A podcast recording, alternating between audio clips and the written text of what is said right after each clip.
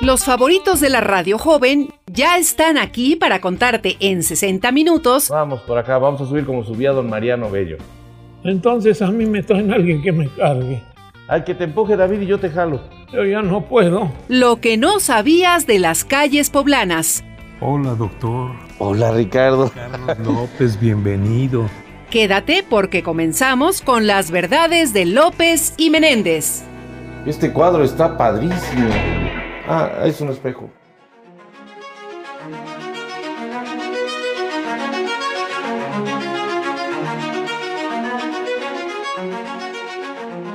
Doctor, estamos en la calle 4 Sur, número 304. A ver, pero estamos en diferentes direcciones porque yo estoy en el número 2 de la antigua calle de La Palma. Pero mira, como decía Pitágoras, y las matemáticas no fallan. Hoy es la actual 4 Sur, número 302, antigua calle de La Palma. El número 2. Número Estoy dos. ubicado ya en el siglo XVIII, acá, en esta casona maravillosa que fue rescatada de una forma extraordinaria, mi querido Richard. Sí, sí, fíjate que sí. La familia Lozano tuvo a bien, ya en, en el siglo XXI, hacer el rescate de esta propiedad y convertirla en este recinto lleno de gastronomía y de cultura. que es realmente impactante. Cuando entras acá, te trasladas cientos de años atrás, ves los techos, como decías hace rato, de tejamanil, con vigas antiguas, las paredes de piedra, de ladrillo, de la época. Pero fíjate qué hermosa construcción hicieron los jesuitas y solo de limosnas. Sí. Fíjate, como dice Don Hugo Light en su libro Las calles de Puebla, la casa del Mendrugo fue edificada por los sacerdotes jesuitas con las limosnas que recibía la orden de los feligreses de esta ciudad. Por eso tiene este nombre, porque Mendrugo es limosna. Es limos sinónimo de limosna, mendrugo. Oye, pero les duró poco tiempo el gusto. Sí, porque esta casa la construyen en el siglo XVIII. Aquí hubo antes construcciones y solares que fueron comprados por los jesuitas para poder hacer la casa ya en el siglo XVIII. Y cuando en el siglo XVIII se hace esta casa, pues rescatan parte de esos solares, pero construyen esta magnífica casa. Y, y ¿sabes qué, Richard? Es un palacio, ¿eh? sí, Para ser construido con mendrugos y con sí, no, no, no. Es una edificación señorial. Pero fíjate que dice mucho el rescate que hicieron. Sí. O sea, habla mucho del buen gusto y de haber seguido todas las normas del Instituto Nacional de Antropología e Historia. Oye, pero algo pasó aquí antes de que sigamos con la historia que a mí me traumó cuando se inauguró. a ver, Pues resulta que visitando el museo que está aquí en la Casa del Mendrugo, había unos niños, por cierto, que me cayeron antipáticos por lo que dijeron, porque en una de las vitrinas había objetos que recuperaron del pozo que había acá, a donde tiraban la basura. Y entonces, eh, durante la restauración, sacaron todo lo que había en el pozo y pusieron en exhibición esas cosas. Y entonces, en una de estas vitrinas había un calimán de plástico, con las manos así como la de los luchadores, ¿no? Y el niño que vio el calimán dice, mira mamá, ¿te imaginas si viviera alguno de los niños que jugaron con eso? Mira. Pues yo era de los niños que jugaron con eso. Sí. Me sentí agredido generacionalmente. Ah, pues sí, Pues sí, si te imaginas si viviera, yo estaba ahí vivito y coleando. claro. Es- Eso fue aquí en el museo. Pero bueno, no fue la culpa del niño. Oye, también, ah, no sé si será verdad, será mentira. Será la vieja o- del otro o día. deba ser con el cristal con que se mire. Pero dicen que Agustín de Iturbide se hospedó en esta casa. El 2 de agosto de 1821 cuando llega a Puebla. Eso dicen. Pues todas las crónicas dicen eso. Y también dicen que luego, a la hora de comer, comió allí enfrente, ¿no? Eso fue el 5 de agosto. Cuando llega aquí el 2 de agosto, en lo que se adapta y lo reciben y todo, todo está bien.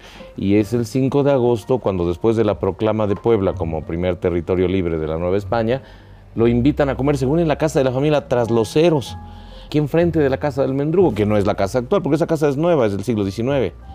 Esa casa, bueno, también es del siglo XIX la otra, pero de finales del siglo XIX, ya remozada. La casa era más virreinal, la de aquí enfrente.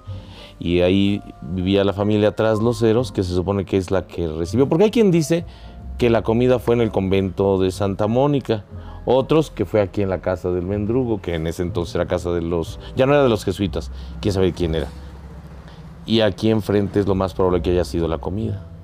En la casa de la familia Trasloceros, que al final de cuentas es la familia por el lado de la mamá del señor que rescató esta propiedad. Mira nada más. Porque el papá del señor que rescató esta propiedad era el ingeniero Lozano Traslocero. Entonces de ahí viene tal vez el cariño por rescatar esta Claro. propiedad. Si la familia Trasloceros, y que se sirvió la comida, eh, tuvo como, como descendientes a los actuales propietarios, hay un vínculo muy grande Claro, que hizo que le pusieran especial cariño. claro. Oye, ¿qué le pide este espacio a cualquier espacio en México o en el mundo? Fíjate que la verdad cuando recorres con detenimiento este lugar es verdaderamente fantástico. Cuando llegas a este museo que de la cultura esta que donó el, el licenciado La cultura zapoteca, la colección Sí. zapoteca. que, que dona el licenciado Ortiz Diet Ajá.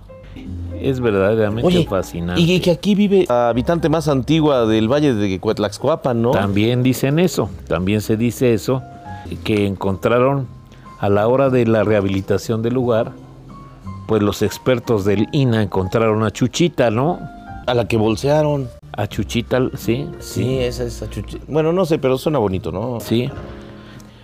Mira, dicen que aquí eso prueba que hubo asentamientos eh, antes de la llegada de los españoles. Pero yo creo que como este era un valle hermosísimo, que era limítrofe entre los cholultecas, los tlaxcaltecas, los totimehuacanos y los calpeños, esta zona era un territorio libre donde todos podían estar. Bien pudo venir Chuchita mucho antes de esas culturas. Bueno, ya los cholultecas estaban hace 3.000 años. Venir a esta zona, yo creo que ya era cholulteca. Y pues aquí se murió. Y a lo mejor aquí la enterraron y por eso es que está como la más antigua habitante de esta zona. Es lo que yo creo. Pudiera ser. Porque no crees que habría más testimonios de la cultura? O sea, muchos más de una cultura que hubiera estado asentada aquí. Fíjate que sí, debe- debiera, debiera. La cosa es que, pues lo que nos comentan es lo que encontraron, ¿no? Lo que Sí, y que encontraron. ahí está Chuchita, ¿verdad? Ahí está puestísima y lista para que yo me sirva mi café y me lo tome. Fíjate que sí me tocó conocer este inmueble cuando estuvo abandonado. ¿Te metiste? Fíjate que no, pero sí me tocó ver gente que se metía y que vivía aquí porque aunque tenía tapiada la puerta, Se metían. se empujaban y se metían. Y había, como decían, malvivientes, malvivientes estaban en este edificio. Entonces por eso cuando la familia Lozano Trasloceros lo recupera y lo rescata, pues es una hazaña formidable, formidable. Oye, Richard, pero lo rescata para nosotros. Te voy a decir por qué. Hay un concepto que dice, estoy parado en el centro del universo y soy dueño de todo lo que abarca la mirada de mi espíritu. En este momento que estás sentado aquí, tú eres dueño. Eres Claro. dueño de esta casa y de este espacio. Y todo lo que trabajaron otros lo disfrutamos nosotros sin tener que pagar por ello más que el momento en el que estamos. Y eso es maravilloso, disfrutar lo que, lo que otros han hecho para que nosotros podamos aprovecharlo. Oye, el abogado que donó la colección que estábamos platicando fue el abogado José Roberto Ortiz Dietz, que fue, notario público en esta ciudad. Nació en 1935 en Oaxaca. Ah, Él era oaxaqueño, Ajá. de padres mexicanos y alemanes. ¿Y qué sabes de esa colección, Richard? Fíjate que esta colección es una exposición de objetos que pertenecieron a una comunidad antigua mixteco-zapoteca de la región Oaxaca-Puebla, que gobernaba un pequeño grupo de ancianos a los que llamaban los amos. Ah, sí. Sí. Estos ancianos impartían justicia, dictaban sentencias, presidían rituales y eran respetados y amados por la comunidad. Ajá. Cuando los amos morían, un sabio y diestro maestro trabajaba con herramientas de obsidiana los cráneos, algunos huesos y otros objetos. y entonces grababan en los huesos escenas particulares de su vida. Lo que dices es bien interesante. Toda la colección que se donó acá completa todo lo que se encontró, porque también tiene un valor tremendo lo que te comenté hace rato que se rescató del pozo. Porque imaginemos por cientos de años lo que la gente fue tirando al pozo. Basura. La basura orgánica se, se pudrió, Se desintegró. se desintegró, pero los plásticos, la cerámica, bueno, plásticos de la- del siglo XX, pero los anteriores se fueron quedando ahí en asentamientos que, que revelan épocas, fueron quitando estrato por estrato del pozo. Sacaron un estrato del año tal, de los años tal, del siglo tal, y eso está en el museo, y es interesantísimo ver platos a donde comió la gente que vivió aquí en 1800, en 1700. Es, es impresionante imaginar lo que, lo que vivían, y ahí está el testimonio, ojalá lo podamos ver. Sí, sí, en, en un momento vamos para allá, claro que sí. Esta casa tiene magia. Oye, ¿y si esta casa fuera hotel? ¿Cuántos fantasmas estarían aquí? Fíjate que sí, es otra cosa de las que se habla en este tipo de, de inmuebles. Se habla de que hay espíritus que vagan por sus muros Pues yo sí lo creo. para dialogar con los visitantes. O para preguntarles qué hacen en su espacio. Mira tu risa misteriosa. Richard, lo dirás de broma, pero yo siento detrás de ti una presencia. No me La digas, sí. tráiganse el agua bendita, por Sí. favor. La verdad es, es eh, impresionante esta casa, me encanta. Y mira, abres el balcón, Richard, ¿y qué ves? Fíjate que eh, alcanzas a ver en cualquiera de estos inmuebles, doctor, abres, abres la ventana, abres el balcón y ves historia. Ves la Casa de la Palma. Historia. Una casa historia. maravillosa del siglo XVIII, finales del XVII, principios del XVIII, que tiene decorados de yeso y argamasa.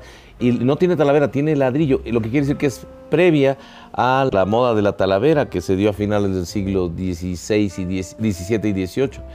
Entonces, acá podemos hablar de una casa de los años del siglo XVII de 1600 y fracción, antes de la aplicación de la talavera en las fachadas. Ahora convertida en hotel, según entiendo, ¿no? Y a ese sí espantan. Es lo que dicen. Es lo que dicen. Ay, cómo me gustaría encontrarme con un alma en, vi- en- en pena del siglo XVIII, XVII, que pudiera platicar conmigo y que me dijera cómo vivió. Fíjate qué maravilla sería. Qué maravilla sería. Oye, pero ya que no podemos ver a un alma en pena, sí podemos recurrir a los libros que nos hablan de, que nos describen la visita de tantas personas eh, desde el siglo XVI hasta la fecha a nuestra ciudad de Los Ángeles. Sí. Fíjate que, que esta casa del mendrugo, como la llaman, ya dijimos que es porque mendrugo equivalía al sinónimo de limosna, Ajá. y como fue construida con las limosnas que recibían los jesuitas, pero imagínate qué, ¡Qué limosnas! se- eso te iba a decir. ¡Qué limosna! Qué limosnas que alcanzaron para construir este Pues palacio. don Melchor ¿no? de Covarrubias, yo me imagino todo lo que, Sí. lo que podían Y recibir. entonces ahora na- nada más, además de ser restaurante, es restaurante, café, club de jazz, Ah, sí. galería de arte indígena y contemporáneo y además el museo. Oye, pero el museo tiene una cosa hermosísima. Tiene una cronología de la Puebla desde la fundación y lo que había en la ciudad desde 1531 hasta la fecha. Sí, Eh, vale la pena visitar este museo. la verdad, la verdad que sí. La verdad que es un lugar interesante. Como siempre comentas tú, estas calles de la ciudad de Puebla, para donde voltees hay historia. Historia, arte, cultura, tradición, Sí. leyendas. Y si vas acompañado de un Ricardo Menéndez Escobedo, Y de un adquiere doctor otro nivel. Carlos López, que le sobra, que le sobran recursos para expresarse, pues Hombre. todavía mejor. Bueno, Hombre, pues vamos por más. si usted no tiene otra cosa más importante que hacer, reúna a su familia y venga a conocer este palacio. Esta casa del Mendrugo es un verdadero palacio de cultura. En nuestra angelical ciudad de Los Ángeles. Ah, Claro que angelical sí. de Los Ángeles. Pero así es. Así nuestra es. Puebla de Los Ángeles.